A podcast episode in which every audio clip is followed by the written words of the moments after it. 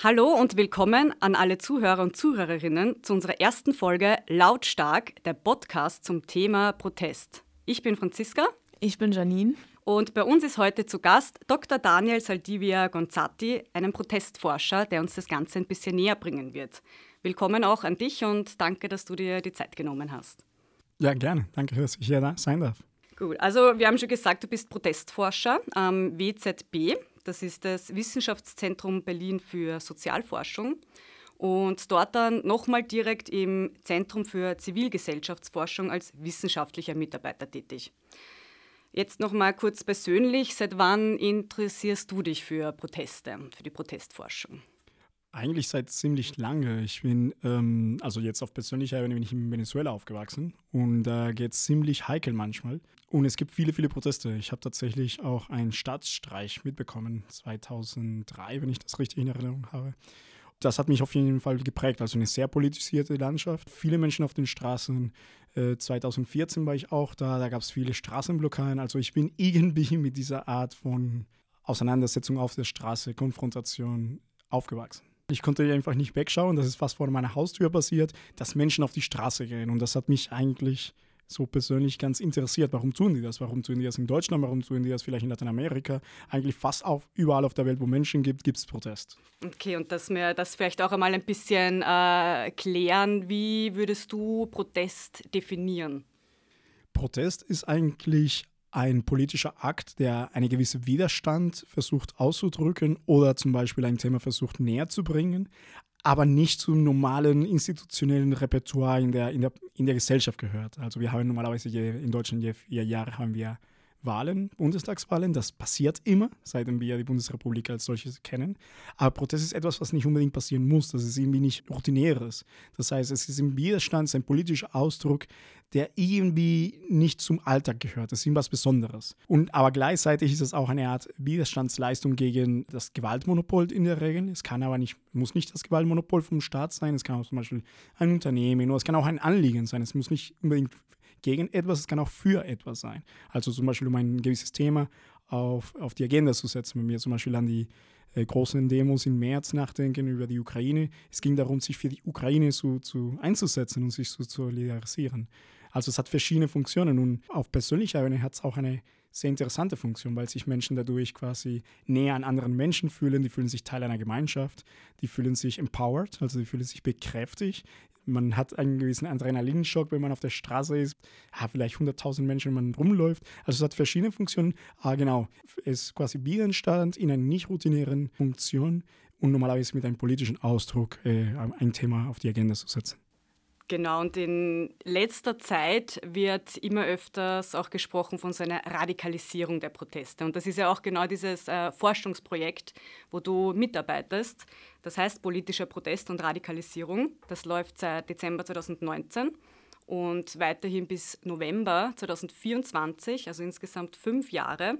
Und was kann man sich denn überhaupt unter einer Radikalisierung vorstellen? Das ist vielleicht auch immer so ein bisschen negativ behaftet. Gibt es da auch eine positive Seite?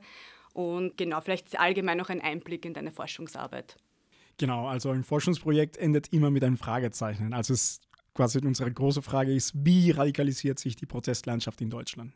Es muss nicht unbedingt sein, dass wir von vornherein sagen, es ist radikaler geworden, sondern was ist genau radikaler geworden? Welche Sektoren sind radikaler geworden? Also die Protestlandschaft in Deutschland ist mittlerweile sehr, sehr divers.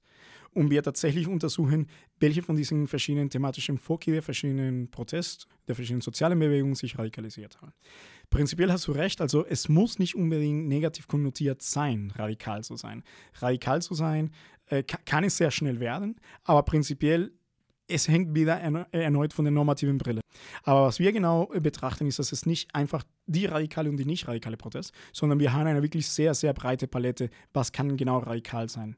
Wir unterscheiden zum Beispiel Proteste zwischen demonstrative Proteste, das heißt, es gibt eine angemeldete Demonstration, eine angemeldete Kundgebung, Menschen versammeln sich. Es passiert prinzipiell nichts mehr als eine Versammlung von Menschen, die Aufmerksamkeit bekommen für ein Thema.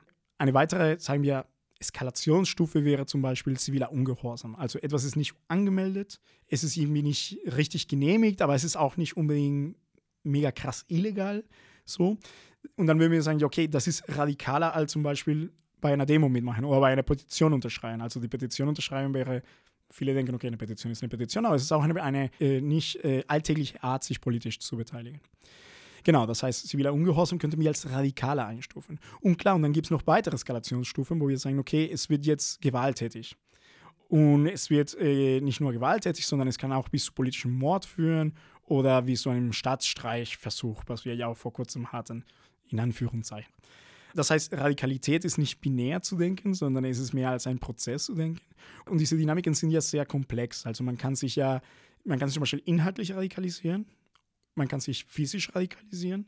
Und wie man das betrachtet, kann das eine ein bisschen gesünder sein als das andere. Zum Beispiel, wenn wir über äh, die Corona-Proteste nachdenken, das war sehr schnell, dass wir gesehen haben, es gab sowohl eine inhaltliche Radikalisierung, also man hat den Staat unterstellt, ähm, es gibt irgendwie diese Virologenrepublik, in Anführungszeichen jetzt gesagt, äh, angebliche Virologenrepublik. Es gibt irgendwie diese große Verschwörung, dass irgendwas passiert.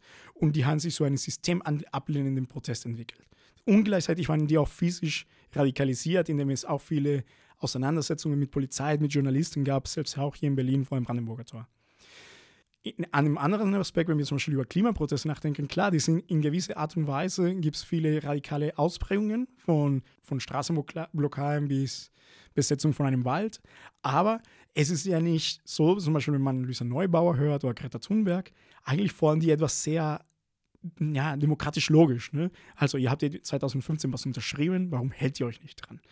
Aber wie gesagt, klar, das hängt von der normativen Brille ab und in, der, in dem liberalen demokratischen Verständnis, was wir heute haben, könnte man auch von Radikalität sprechen, aber gleichzeitig vielleicht eine gesunde Radikalität oder eine Radikalität, die eigentlich Demokratie auch ertragen kann und ertragen soll. Das gehört auch dazu, dass man sich im demokratischen Spektrum irgendwie noch bewegt und dass man wirklich manchmal auch naja, nicht unbedingt kracht, aber dass es manchmal ein bisschen unangenehm wird.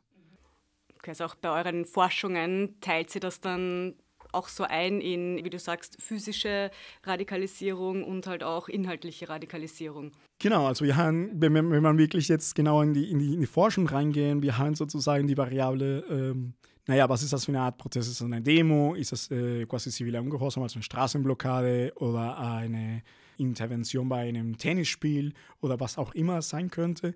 Oder ist das tatsächlich Gewalt gegen Polizisten explizit oder ist das irgendwie äh, Gewalt gegen eine gewisse Menschengruppe bis zu politischen Mord? Das kann es auch geben. Äh, das wäre quasi diese mehr quasi physische, sage ich mal, äh, Dimension sozusagen. Und dann gucken wir uns auch, welche Ideologie dahinter steckt. Ist das quasi, naja, auch eine systemverändernde Klimapositionierung oder ist das quasi irgendwie eine Komplettsystemablehnung nach dem Motto, wir leben nicht in einer Demokratie? Das wären quasi die zwei, zwei extreme Pole, die sich wahrscheinlich sehr näher anhören, aber trotzdem eine Unterscheidung gibt, quasi was diese Gruppierungen wollen. Oder ist das vielleicht einfach, ähm, es gibt eine Gruppe, die auf die Straße geht, wegen einem lokalen Anliegen, wegen, keine Ahnung, die Straße wird nicht repariert oder die kritisieren irgendeinen Minister wegen Korruption. Genau, das heißt, wir haben eine Dimension von, welche Themen besetzen die und wie äußern sie sich quasi? Wir nennen das Aktionsrepertoire. Aktionsrepertoire sind zum Beispiel, welche Strategien gewisse soziale Bewegungen verfolgen, um deren Themen und um sich selbst quasi auf der Straße darzustellen. Ist das eine Kundgebung? Sind sie da geübt? Also quasi ein Repertoire an Aktionen. Jetzt habe ich da noch kurz auch eine Nachfrage. Welche, welche Quellen verwendet ihr da? Also redet ihr wirklich auch mit Teilnehmenden, die bei den Protesten dabei waren? Zeitungsartikel, ähm, was spielt da alles mit, was da reinkommt? Eigentlich ist es sehr dynamisch und es hängt auch ein bisschen, bis sich tatsächlich die Realität weiter verändert. Das heißt, das Forschungsprojekt ist ein bisschen flexibel. Aber ich werde versuchen, vor allem drei, die drei Hauptaspekte, äh, die wir uns anschauen. Also wir haben einen sehr starken Fokus auf einen sogenannten Prozessmonitoring. Das ist die Hauptsäule. Und da fassen wir anhand von Massenmedien, vor allem Zeitungen, welche Proteste haben stattgefunden, zu welchem Thema, von wem, von wie vielen Menschen hat also haben mitgemacht, äh, was ist genau passiert. Ähm, Gab es eine Auseinandersetzung mit der Polizei, wurde jemand äh, eingekesselt und so, und so weiter und so fort.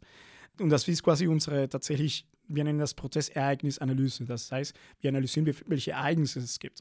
Und unsere Quellen sind da vor allem die Medien, weil wie ihr wahrscheinlich weiß, wenn wir nennen das so dieser Baum im Wald-Effekt. Wenn ein Baum im Wald runterfällt und niemand bekommt das irgendwie mit, dann ist der Baum richtig gefallen, weiß man nicht. Und bei Protest ist das genauso. Also Prozess ist nur Prozess, wenn man das wahrnimmt als Gesellschaft. Und dementsprechend nehmen wir Medien. Und einen weiteren starken Forschungsobjekt, den wir nehmen, sind tatsächlich äh, Bevölkerungsumfragen. Also wir fragen eine repräsentativen Anteil oder Stichprobe der deutschen Gesellschaft, was sie über gewisse Themen nachdenken im, im, politischen Spektrum, aber genauer gesagt, haben sie bei gewissen Demos in den letzten zwölf Monaten mitgemacht, bei welchen Demos haben sie mitgemacht und warum waren sie bei diesen Demos und welches Verständnis oder welche Unterstützung haben sie äh, zum Beispiel bei den Corona-Demos, die sogenannte auch Energie- oder Lebenshaltungskostendemos und jetzt auch die Klimaproteste sozusagen. Und da versuchen wir zu erfassen auf individueller Ebene, was sind quasi sozusagen die, die Faktoren, die dazu führen, dass Menschen tatsächlich häufiger demonstrieren gehen oder eher demonstrieren gehen und wie quasi das gefördert wird oder was das allgemein für Menschen sind. Und als drittes Objekt, was wir auch äh, sehr stark im Moment nutzen, das wird immer mehr genutzt, sind tatsächlich Register von, von der Bundesregierung oder von der Polizei, die quasi bekannt gegeben werden.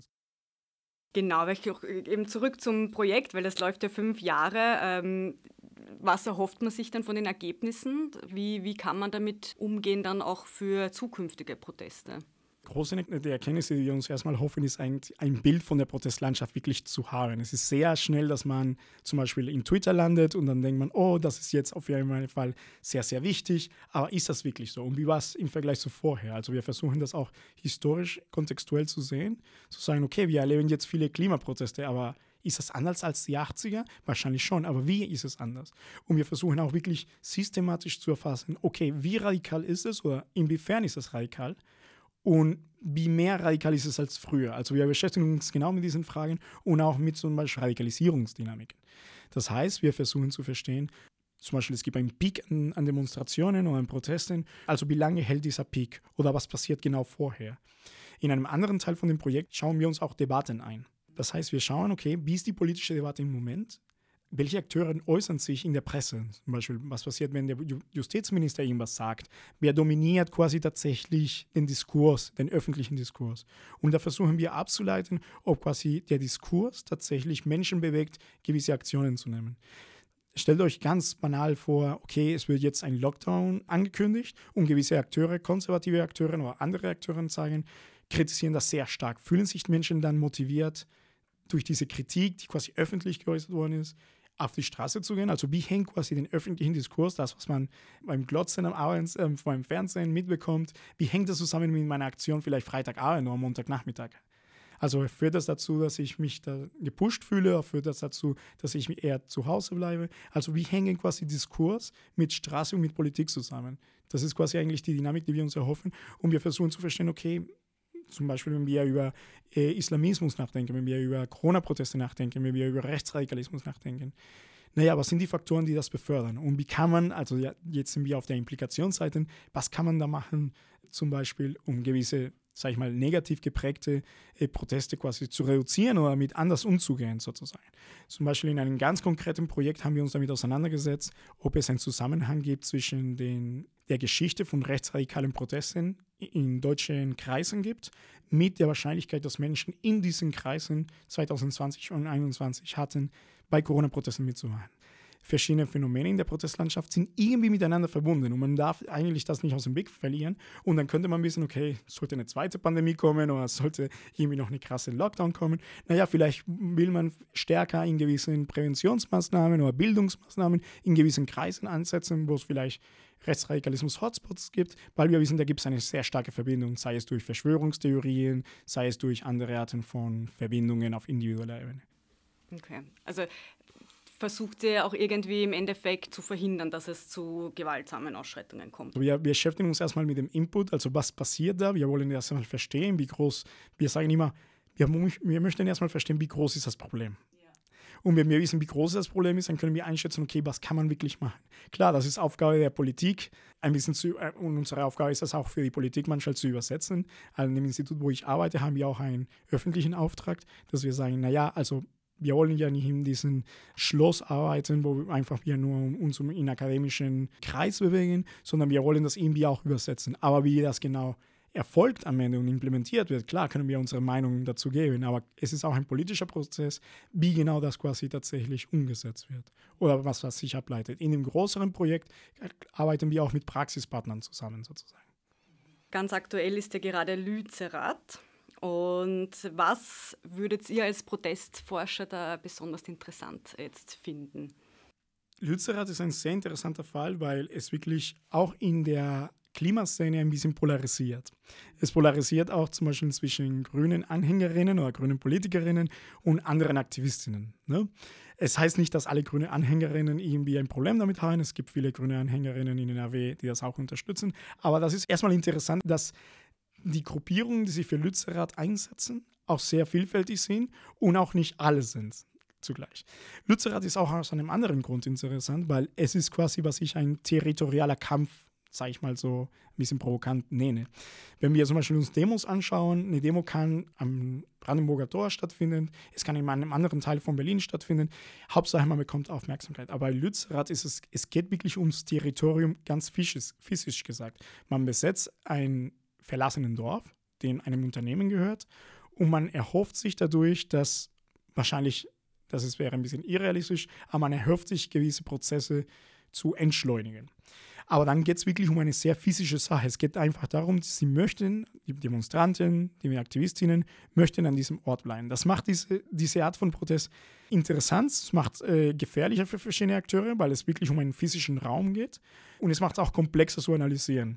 Auch vor allem, weil äh, gewisse Teile von, wo diese Demonstrationen stattgefunden haben, um die Räumung von Lützerath zu verhindern, haben teilweise auf äh, privates Gelände stattgefunden und die waren auch nicht genehmigt. Und dann ist immer die Frage, okay, was ist erlaubt, was ist nicht erlaubt. Und gleichzeitig, ähm, wir haben das in vielen Videos gesehen, in den letzten Wochen gab es viele Auseinandersetzungen zwischen äh, gewissen Demonstrantinnen und Polizeikräfte. Und dann man muss es auch klar sagen, wenn ich sage interessant, es hat auch eine negative Seite in der Realität. Ne? Aber es ist auf jeden Fall interessant zu beobachten, naja, was sind diese, diese Art von Dynamiken zwischen Polizei und Demonstranten, was passiert genau da?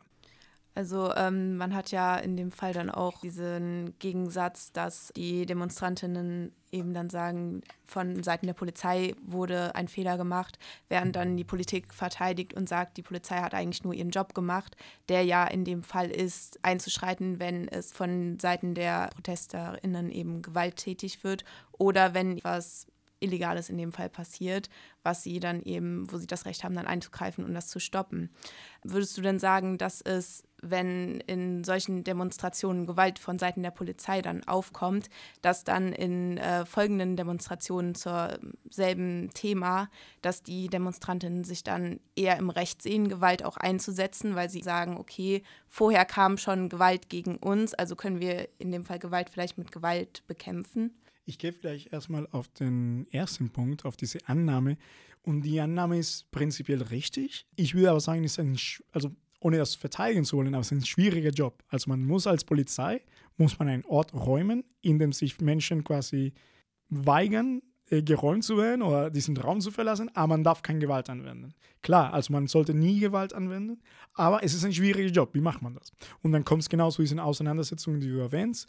Und dann kommt noch die normative Ebene, das, das war nicht legal. Und dann ist die Frage, okay, was darf man, was darf man nicht? Und dann kommt die Eskalationsfrage. Und ist eine sehr gute Frage. Und ich glaube, es ist in zwei Art und Weisen, oder es hat zwei Komponenten, sage ich mal so es gibt Menschen, die Gewalt auf Demonstrationen erfahren, die, die, auch negative Gefühle dadurch entwickeln, die vielleicht traumatisiert sind, vielleicht das deren erste Mal auf einer großen Demonstration oder Protest oder Blockade und die können nicht damit umgehen, was ja voll nachvollziehbar ist. Und vielleicht schreckt das viele Menschen ab oder vielleicht Menschen, die das im Fernsehen oder in den, in den Nachrichten im Netz sehen, sagen, wow, okay, das ist jetzt passiert, ich möchte jetzt vielleicht nicht nach Lützerath fahren. Bei anderen Menschen, wie gesagt, Menschen sind ja unterschiedlich, kann das ja eigentlich Empörung oder Frustration entwickeln, die vielleicht dazu führt, dass sie sich eher bewegt äh, fühlen oder die sich eher angezogen fühlen, für dieses Anliegen sich einzusetzen. Das heißt, es kann verschiedene Gruppierungen geben. Normalerweise ist es aber auch so, dass ich würde sagen, in dem Fall von Lützerath würde ich sagen, es gab nicht unbedingt den Fall, dass es explizit Menschen hingegangen sind, um Gewalt auszuüben. Ne? Also es ging wirklich darum, Klar, das hat zur Konsequenz, dass es eine physische Auseinandersetzung ist mit Sicherheitskräften, aber prinzipiell ging es darum, naja, wir gehen dahin, wir setzen uns dahin oder wir stehen da in einer Menschenkette, damit, dies, damit nichts mit diesem Ort passiert. Aber es ist nicht so, dass ich würde sagen, dass von vornherein, und das sehen wir ja eigentlich bei der Klimabewegung, wenn man sich eigentlich die Bilder der letzten zwölf Monate in Berlin anschaut, eine andere Gruppe, eine andere soziale Bewegung beziehungsweise ist immer die Frage, ist das eine soziale Bewegung, ist das eine Protestgruppe? Letzte Generation, die sind seit zwölf Monaten in Berlin und in anderen Großstädten in Deutschland aktiv. Die haben eigentlich nichts geändert an dem, was sie machen. Es hat sich alles drumherum geändert, wie man darüber spricht, wie Politikerinnen sich dazu äußern, wie, po wie Polizei mit denen umgeht. Aber was die machen, hat sich nicht geändert, obwohl die eigentlich über Zeit auch viel mehr Konfrontation erfahren haben. Es ist eigentlich eine interessante Gruppierung, die von vornherein gesagt hat, wir werden nie Gewalt anwenden. Ich habe auch keine Beweise oder keinen kein Hinweis gesehen, wo tatsächlich die letzte Generation Gewalt anwendet, obwohl sie eigentlich so viel physische Widerstand äh, seitens von Sicherheitsbehörden bekommen. Beatrix von Storch hat die letzte Generation ja auch als grüne RAF bezeichnet. Also da sie wirklich kriminalisiert, aber dann ist halt die Frage, ab wann würde man von einer Kriminalisierung von so Protestlerinnen sprechen?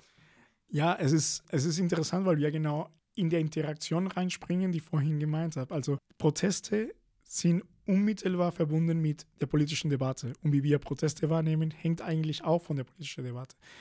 Ähm, was passiert ist, ist eigentlich ein, ein krasser Zufall, wenn ich kurz äh, zurückgehen kann. Anfang November gab es eine Straßenblockade auf der Stadtautobahn in Berlin. Und parallel dazu, zufällig, gab es einen Verkehrsunfall, wo eine Radfahrerin unter einem LKW lag. Und viele politische Akteure haben diese, diesen Zufall ausgenutzt sage ich mal so. Also nach ein paar Monaten für mich stellt sich wirklich klar, es war tatsächlich eine Ausnutzung der Situation, um diese Gruppierungen, diese Gruppierung, die letzte Generation tatsächlich an den Pranger zu stellen. Es wird zum Beispiel in Berlin sehr, ist sehr umstritten in Berlin, wie die Gerichte damit umgehen, weil in gewissen Fällen hat, haben Gerichte gesagt, ja, vielleicht ist nicht unbedingt an dieser Aktion, an anderen Aktionen, ja, vielleicht ist eine Straftat drin begangen worden, zum Beispiel eine Straße blockiert. Aber normativ gesehen, du kannst gleichzeitig, sage ich mal sehr vorsichtig, du kannst eine Straftat begehen, du landest, äh, du gehst in ein Privatgelände rein, wo du nicht darfst. Und gleichzeitig kann das als demokratisch legitim gesehen werden. Ja? Ne? Aber in dem Fall war es so, dass die Politik das tatsächlich ausgeschlachtet hat. Und es haben sich vor allem konservative Akteure angemeldet, die das wirklich, nachdem dieser Fall passiert ist, ging es nicht mehr um Klimapolitik, es ging nicht mehr um Demonstrationsrecht, es ging um um Strafen, um Strafrecht. Und es gab sogar den Vorschlag, den Strafrecht zu, anzupassen. Irgendwie ist das aus dem Tisch, irgendwie hat man nicht mehr darüber gesprochen. Ich vermute, das Thema ist irgendwie eingeschlafen. Aber was sehr interessant war, ist, dass die tatsächlich die Grünen als, also ich mag das wirklich nicht mal sagen, als die grüne RAF verkauft, was eine wirklich eine Anmaßung ist. Es ist wirklich ein bisschen, also wenn man ein demokratisches Verständnis hat, ist es ein bisschen peinlich auch. Medien haben das reproduziert und Kriminalisierung ist immer eine normative Sache. Also klar, es gibt gewisse Sachen, die sind eine Straftat, fix, ähm, da gibt es nicht so viel zu diskutieren. Aber in den politischen Auseinandersetzungen und vor allem, wenn es um zivile Ungehorsam geht, reden wir von äh, Dynamiken, wo es, klar, es ist ja nicht erlaubt, es ist aber nicht unbedingt schädend in dem Sinne, dass man jemanden äh, einen physischen Schein einrichtet. Zum Beispiel, man blockiert eine Straße, ein paar Leute kommen spät an, das ist ärgerlich. Aber genau darum geht es. Also es, es ist ja ähm, disruptiv. Und disruptiv heißt, Menschen wird es nicht gefallen. Und dasselbe gilt bei Demonstrationen. Also wenn man eine Straße blockiert, auch wenn es genehmigt ist, es stört Menschen. Letztens war ich, äh, bin ich Bus gefahren und ich muss, brauchte eine Stunde nach Hause, obwohl ich normalerweise eine Viertelstunde brauche im Bus, weil es eine Demo war. Und dann war ich, habe ich mega geärgert und im Nachhinein habe ich gemerkt, naja, genau darum geht's. es. Es geht funktioniert. Darum, genau, es geht darum, dass ich erstmal etwas fühle. Es gab diese Kriminalisierung, aber was sehr interessant war, der Bundesjustizminister hat das sehr stark verurteilt, was passiert ist an dem Tag. Die Aktionen von der letzten Generation haben sich im Verlauf von 2020 nicht geändert. Die haben einfach Klebemittel gekauft und haben sich an der Straße geklebt. Die haben das, als, ich glaube, seit März gemacht. Und nur an dem Tag ist irgendwie ein anderer Zufall passiert und dann kam dieser Vorschlag mit der Verschärfung von, von Strafrecht. Ein paar Wochen später sagt der Bundesminister mit einer Aktivistin oder mit der Sprecherin sogar von der letzten Generation bei Anne Will und ich glaube, das wäre damals mit der RAF nicht passiert. Und es zeigt schon ein bisschen, dass es eigentlich fast eine diskursive Manöver war, um irgendwie abzulenken von dem wirklichen Thema, und zwar Klimawandel. Ja, also an dem Punkt merkt man, sie wollen halt Aufmerksamkeit schaffen und das schaffen sie dadurch ja auch. Eine andere Möglichkeit, Aufmerksamkeit zu schaffen, was vielleicht nicht so disruptiv ist für Menschen, wäre ähm, Solidaritätsbekundungen. Das haben wir ja während der WM 2022 gesehen, als die iranische Nationalmannschaft nicht ihre Nationalhymne mitgesungen hat, eben als Zeichen, um sich mit der Revolution im Iran dann zu äh, sympathisieren. Wie wichtig sind denn solche Solidaritätsbekundungen in Demonstrationsbewegungen im Gegensatz vielleicht auch zu tatsächlichen disruptiven Demonstrationen auf Straßen. In der Protestforschung gibt es einen Trend, äh, in, der, in der Politikwissenschaft oder in der empirischen Soziologie, dass es geht darum, okay, was ist effektiv bei Protesten? Und ich muss sagen, ich gehöre leider zu diesem Trend, aber es gibt auch eine andere Seite. Und die andere Seite ist auch, worüber ich gesprochen habe, und zwar, Proteste sind nicht nur da, um eine politische Änderung voranzutreiben, in dem Fall von Iran hoffentlich wäre es der Fall.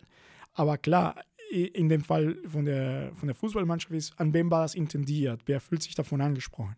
Aber unabhängig davon, von dem Effekt von dem Protest, ist auch, was bedeutet das symbolisch, auch für die Menschen, die protestieren. Vielleicht fühlten sie sich vorher gefangen, die die haben es endlich geschafft, sich dazu zu äußern. Für die ist eine Art, eine Aufgabe, die sie intern mit sich haben. Die fühlen sich bekräftigt. Und Solidarität hat auch einen sehr starken symbolischen Charakter. Vielleicht, wenn man eine Frau heutzutage im Iran ist und man bekommt das mit, klar, das ändert physisch nicht deine Situation. Deine Rechte ändern sich nicht von einem Tag auf den anderen.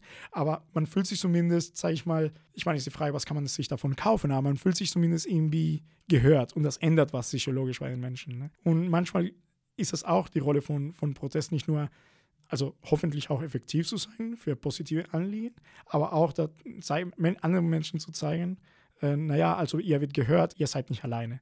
Und auch, wie gesagt, auf individueller Ebene sich zu bekräftigen. Ja, so ein bisschen Hoffnung schaffen für die Protestierenden dann. Genau, ich meine, ähm, wie gesagt, man hört, also bei mir passiert das auch sehr häufig, dass ich denke, okay, was ist der Effekt davon? Aber vielleicht, es geht auch darum, einfach ähm, eine politische Symbolik zu schaffen.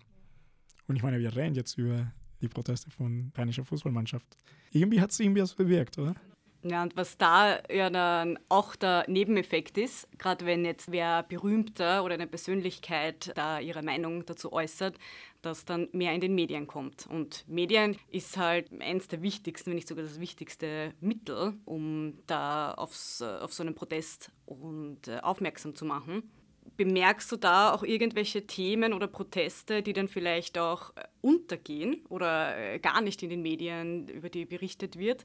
Oder halt auch wieder andere Proteste, die vermehrt in den Medien sind? Genau, es geht immer um den Wettbewerb, um die Aufmerksamkeitsökonomie. Und das ist sehr schwierig und ich glaube, dass ich das hat sich ein bisschen geändert, weil heute geht es viel um Clickbaits, es geht um kleine, kurze, knackige Nachrichten. Und ich glaube zum Beispiel, wenn wir über die letzten Monate nachdenken, im Sommer war die Reihe von dem heißen Herbst und dem Wundwinter.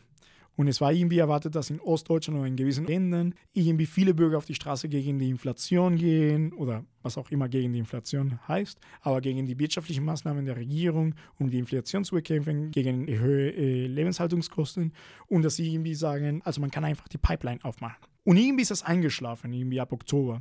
Es, es gab tatsächlich weniger Proteste, wenn man sich zum Beispiel gewisse lokale Medien anschaut. Es gab weiterhin diese Proteste. Aber gleichzeitig, wie, wie gesagt, in einer Aufmerksamkeitsökonomie, in der es einen Wettbewerb gibt, haben die Klimaproteste angefangen. Und irgendwie hat das mehr Raum bekommen. Irgendwie, weil es etwas komplett Neues war. Also früher, vor 2022, vielleicht gab es ein oder zwei Mal Fälle, aber es haben sich nicht Menschen an der Straße mit in den Regierungsviertel in Berlin geklebt.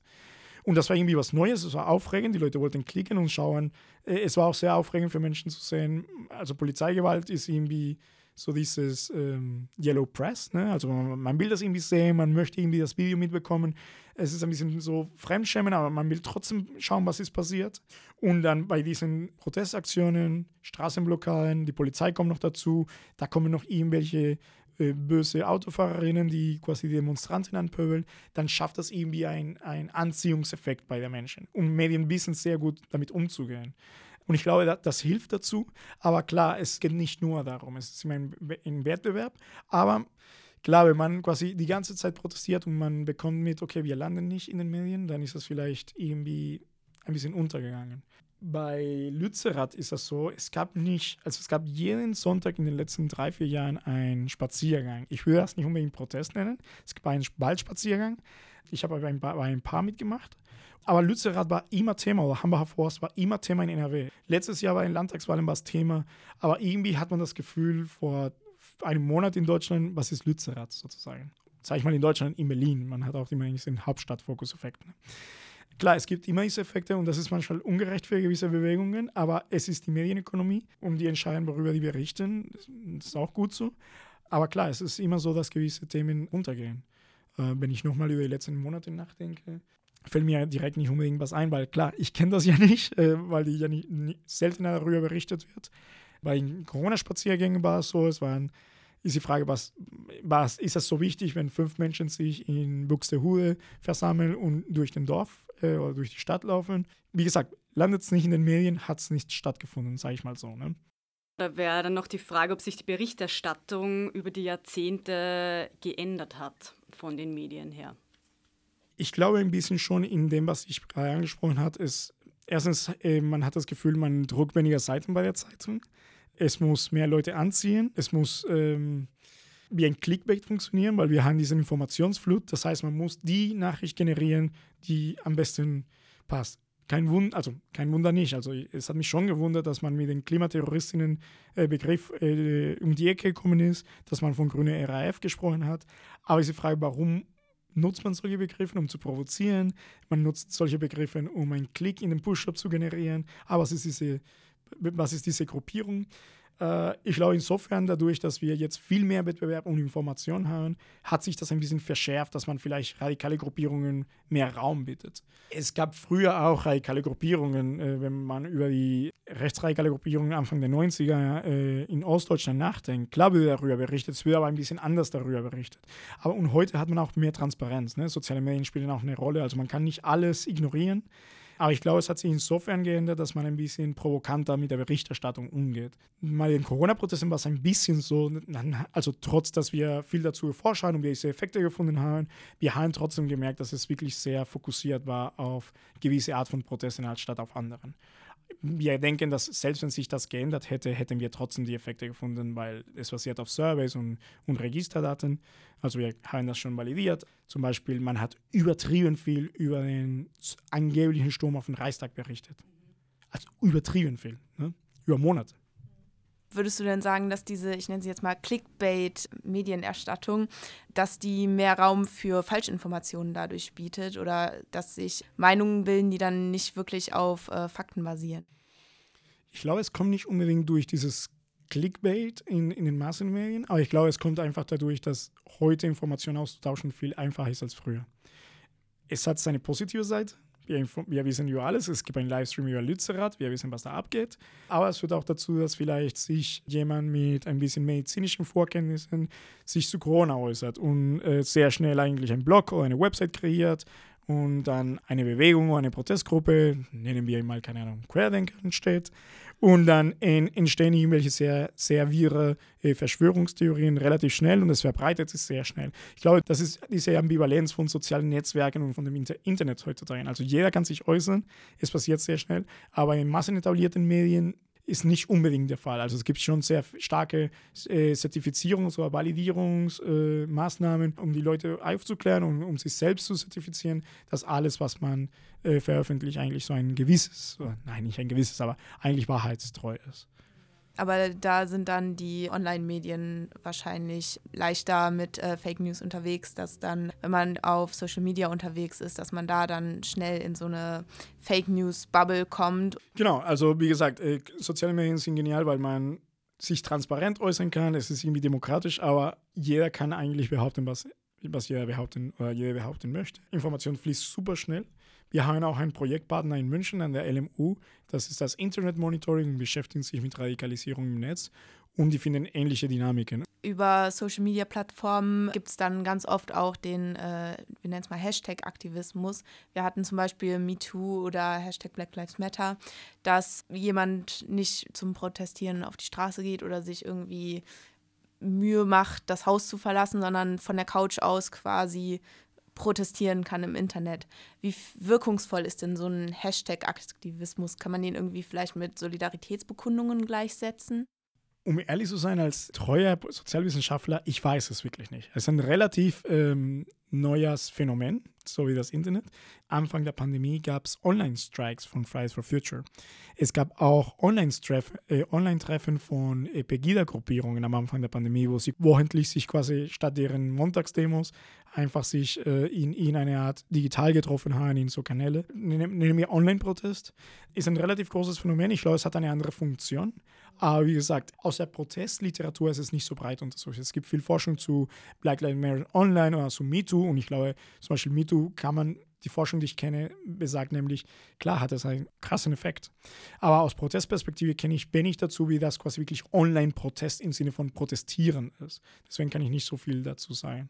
Okay, also das ähm, erforscht ihr dann sozusagen auch nicht in, in dem Projekt, so soziale Medien. Internetquellen ja schon, aber. Ja, also wie gesagt, äh, ich muss da ein bisschen unterscheiden. Also wir setzen uns schon mit digitaler äh, Kommunikation auseinander. Zum Beispiel, wie interagieren in geschlossenen Gruppen, Querdenkergruppen in Telegram das ist quasi einer von unseren Verbundpartnern an der LMU. Aber was ich meine, ist tatsächlich nicht digitale Kommunikation, sondern Online-Protest als Protestaktion als selbst. Es gibt eine kleine Untersuchungspapier von Kolleginnen von mir am BZW auch zu den äh, Online-Strikes am Anfang der Pandemie. Aber wie gesagt, ich, äh, ich, das ist nicht unser Fokus. Es gab wirklich relativ wenig seit 2019 oder in den 20er in Deutschland so Online-Protest wirklich, wo man gesagt hat, okay, das ist ein Online-Strike oder man macht eine Online-Solidaritätsveranstaltung oder so dann würde ich mich schon mal bei dir für die spannenden Einblicke in diese Thematik bedanken wollen. Wir haben noch eine letzte Frage an dich und zwar würden wir gerne wissen, ob du äh, Empfehlungen oder Tipps für Menschen hast, die an Protesten teilnehmen oder eine Protestbewegung starten möchten. Ich glaube, da spreche ich eher aus persönlicher Erfahrungen, aber ich glaube, eine wichtige Sache ist ein bisschen zu wissen, dass man nicht Angst haben muss, dass wenn man einmal dahin geht und es einem nicht gefällt, muss man nicht immer hingehen. Also es ist sehr, sehr flexibel. Also man kann sich einfach einmal trauen und schauen, wie, wie funktioniert das. Vielleicht spricht man mit ein paar Menschen, die ein bisschen länger dabei sind. Man schaut, wie, wie sich das anfühlt. Aber es ist nicht so, dass man direkt irgendwo involviert ist, dass man irgendwie Verpflichtungen hat. Oder man sollte sich das als einen niedrigschwelligen Einstieg vorstellen. Äh, ich glaube, das gehört dazu. Ist auch manchmal eine gute Idee, auch mit anderen Menschen zu einer Demo hinzugehen. Auch sich mit dem Thema der Demo vorhin wirklich ein bisschen auseinanderzusetzen. Zum Beispiel, es gab auch in Berlin ja, sage ich mal, progressive Demos oder linke Demos gegen die Wirtschaftskrise. Und wenn einfach da steht irgendwo Inflationsdemo, naja, von wem ist die organisiert, was ist genau der Inhalt, was ist die, äh, die Forderung, sich damit ein bisschen auseinanderzusetzen, also ein bisschen vorbereiten. Aber es ist nicht so, dass wenn man dahin geht einmal, dann ist das wie, wie die Messe jeden Sonntag. Also genau, und vielleicht mit jemand anders hingehen. Das, glaube ich, ist eine gute, eine gute Idee. Okay, dann vielen Dank, Daniel, dass du dir heute für uns die Zeit genommen hast. Es freut uns auch, dass ihr zugehört habt. Seid auch nächste Folge dabei, wenn wir mit Jakob von der letzten Generation reden, bei Lautstark, der Podcast zum Thema Protest.